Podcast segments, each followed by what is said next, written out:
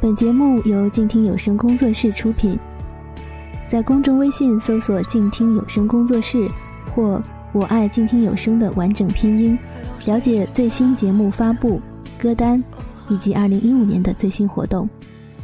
安静聆听，让心宁静，静听有声，聆听内心的声音。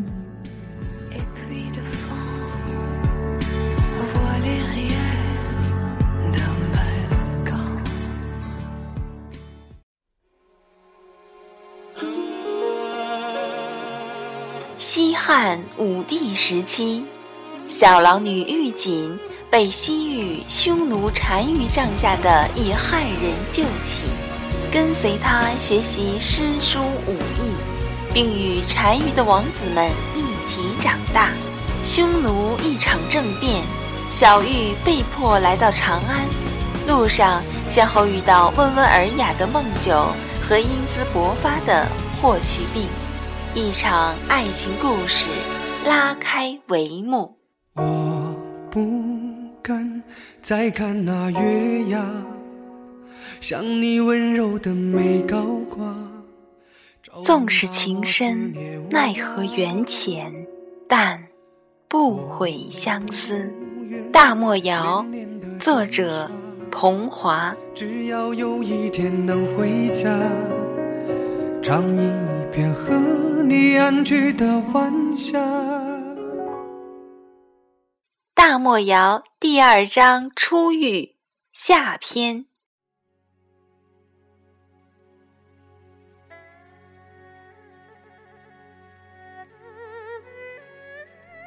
待滚滚烟尘消散，我长笑着，让下面的狼群都该干嘛就干嘛去。夜色还未过半。你们悲伤的继续悲伤，高兴的仍旧高兴，谈情说爱的也请继续，全当我没有打扰过你们。狼群对我可不像对狼兄那么客气，齐齐嘘了我一声，又朝我呲牙咧嘴了一番，方各自散去。听在人类耳里，又是一阵鬼哭狼嚎。下面的商旅人人都仰着头，震惊地看着我。我看了他们一眼，没什么心思与他们说话，招呼狼兄离去。我们刚跳跃下土墩，没有行多远，身后马蹄急急。多谢姑娘救命之恩。我回身微点了下头，只是快跑，想甩脱他们。姑娘，请等等。我们在被杀到追赶中已经迷失了方向，还请姑娘再指点我们一条路。他们如此说，我只能请郎兄先停下。他们的马离着郎兄老远，就抵着腿嘶鸣，死活不肯再多走一步。我让郎兄留在原地，收敛一下身上的霸气，也敛去自己身上狼的气息，向他们行去。他们立即纷纷下马，大概因为我穿着的这条衣裙是楼兰服饰，他们为了表示对我的尊敬，向我行了一个楼兰的见面礼，又用楼兰语向我问好。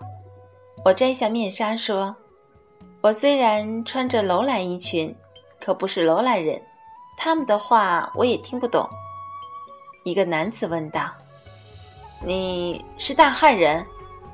我踌躇了一下，我是吗？虽然我还没有去过汉朝，可阿爹说过他的女儿自然是汉人，那么我应该是大汉人了。遂点点头。一个声音在众人后面响起：“我们是从长安过来购买香料的商队，不知姑娘是从哪里来的？”循声望去。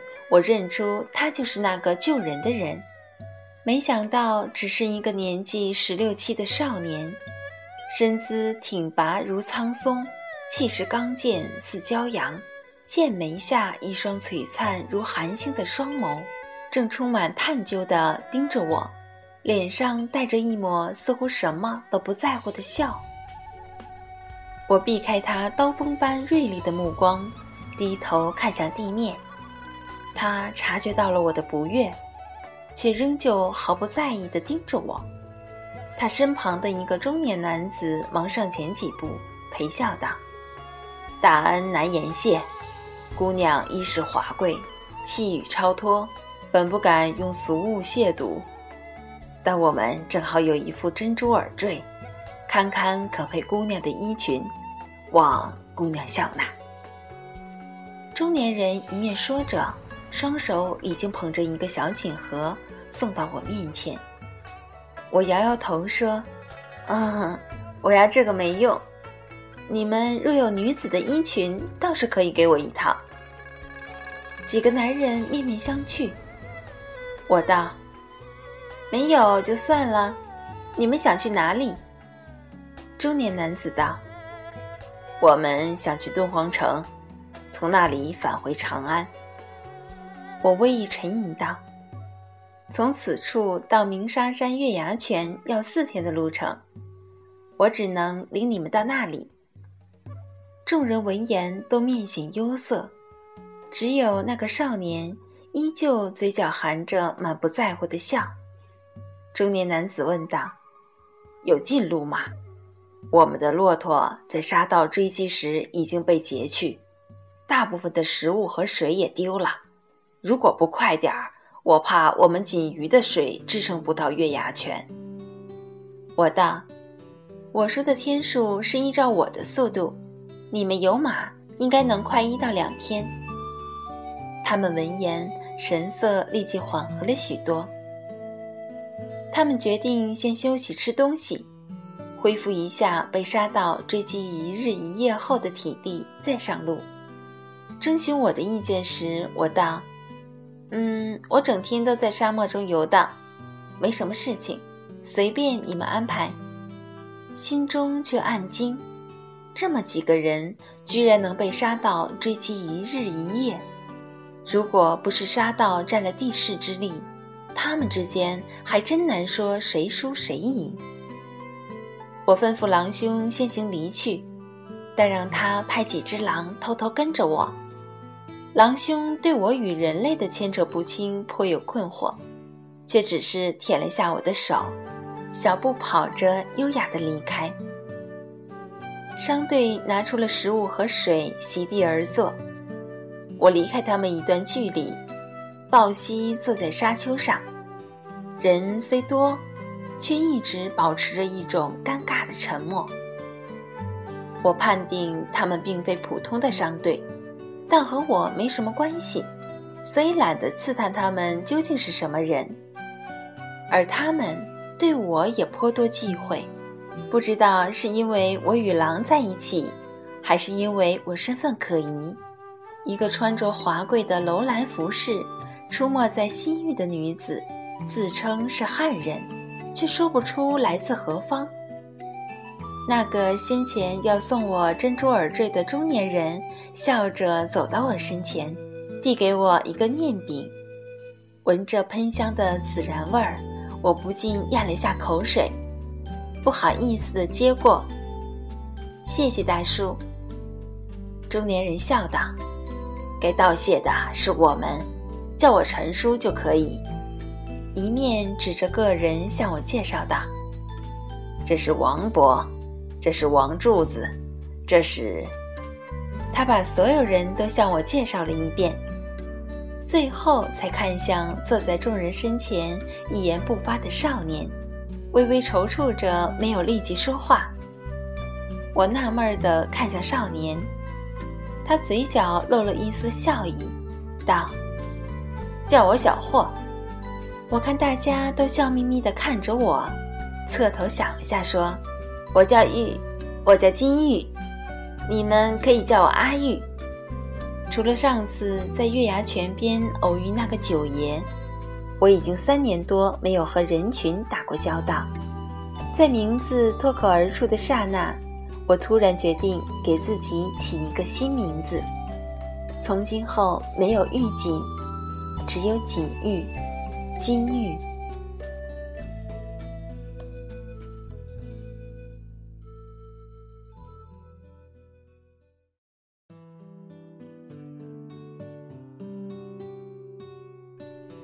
休息后，商队准备上路。他们让两个身形较小的人合进一匹马，匀了一匹马给我。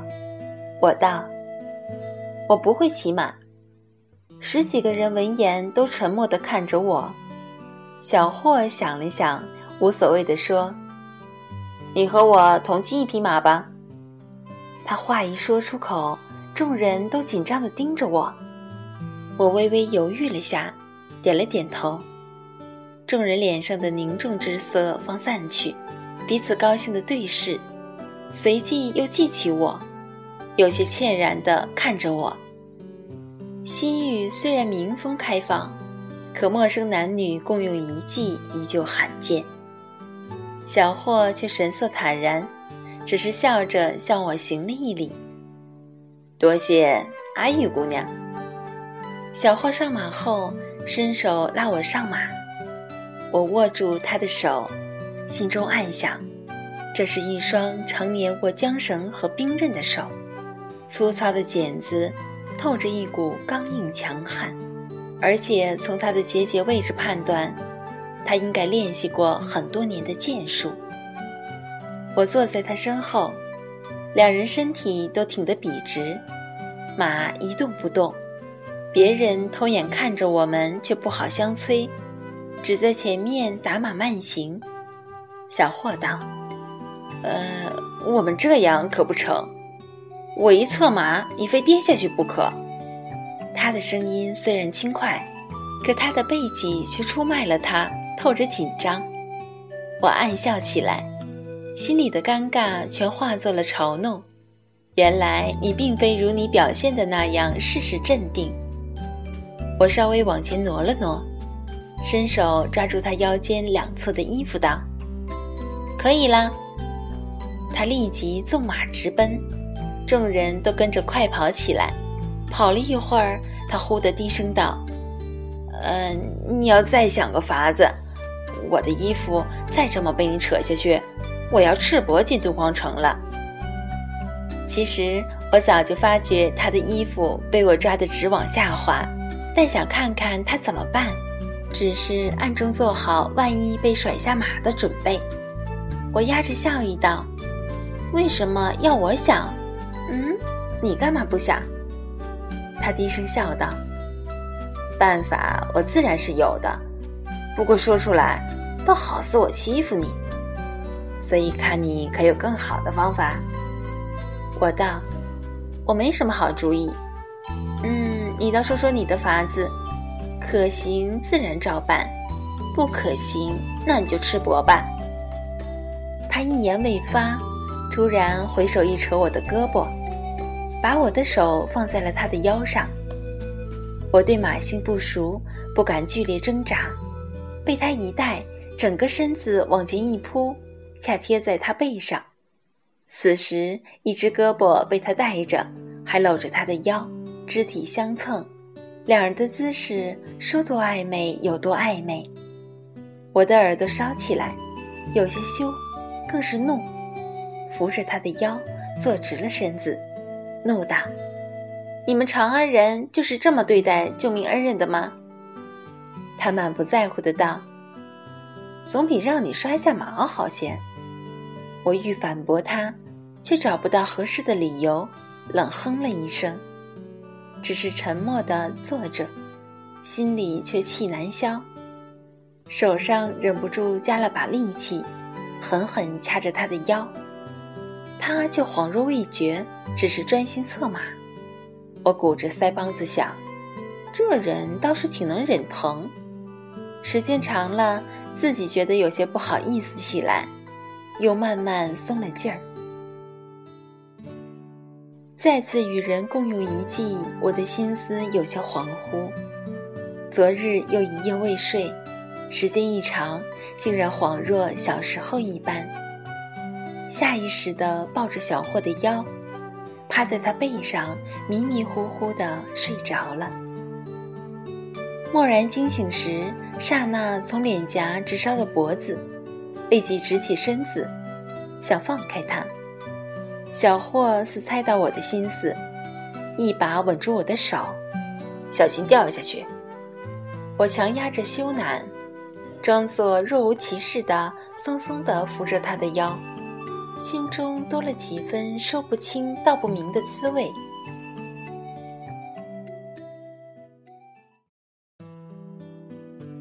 纵马快驰了一整日后，方下马休息。小霍看我低着头一直不说话，坐到我身边，低声笑道：“我看你是个很警觉的人，怎么对我这么相信？你不怕我把你拉去卖了？”我的脸又烫起来，瞪了他一眼，起身走开，重新找了块地方坐下。说来也奇怪。虽然明知道他的身份有问题，可偏偏觉得他不会害我，总觉得以这个人的高傲，他绝对不屑于用阴险手段。他拿着食物又坐到了我身旁，默默递给我几块分好的面饼。我瞥了他一眼，沉默地接过饼子。不知何时，他眼中原有的几分警惕都已消失了。此时只有笑意，大概是思乡情切。商队中的人讲起了长安城，细致地描绘着长安的盛世繁华。那里的街道是多么宽阔整洁，那里的屋宇是多么巧夺天工，那里的集市是多么热闹有趣。那里有最富才华的才子，最妩媚动人的歌舞伎。最英勇的将军，最高贵的侍女，最香醇的酒，最好吃的食物，世上最好的东西都可以在那里寻到。那里似乎有人们想要的一切。我呆呆听着，心情奇怪复杂。那里的一切对我而言熟悉又陌生。如果一切照阿爹所想，也许我现在是和阿爹在长安城。而不是独自流浪在沙漠戈壁。人多时，小霍都很少说话，总是沉默地听着其他人的描绘。最后，两人在马背上时，他才对我道：“他们说的都是长安城光鲜亮丽的一面，并不是每个人都能享受他们口中的一切。”我嗯了一声，表示明白他的意思。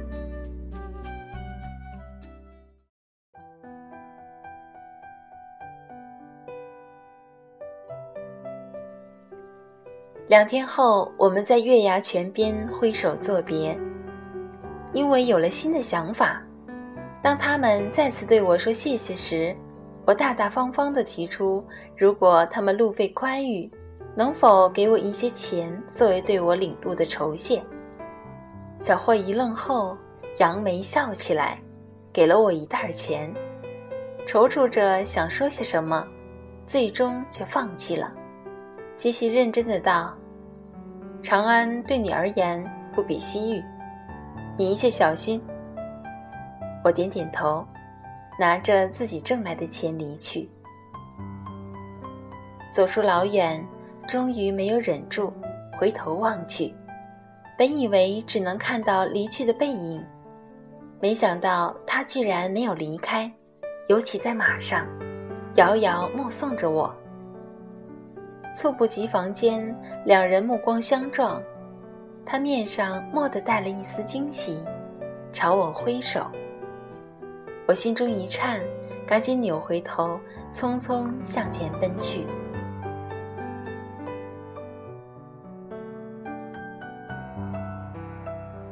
自从和小霍他们的商队分别后，我跟着狼群从戈壁到草原，从草原到沙漠。夜晚却时时捧着那一袋钱发呆，我留恋着狼兄他们，也舍不得这里的黄沙、绿地和胡杨林。可是，我难道要在这里与狼群生活一辈子吗？正如阿爹所说，我毕竟是人，我已经不可能完全做一只狼了。几经琢磨，我决定离开。狼兄的狼生正过得波澜起伏，前方还有无数的挑战。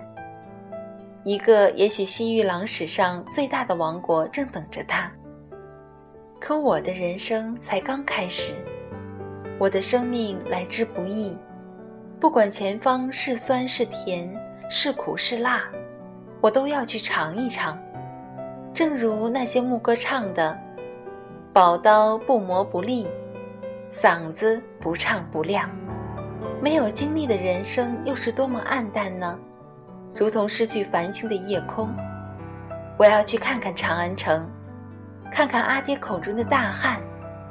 也许我可以做阿爹心中美丽的汉家女。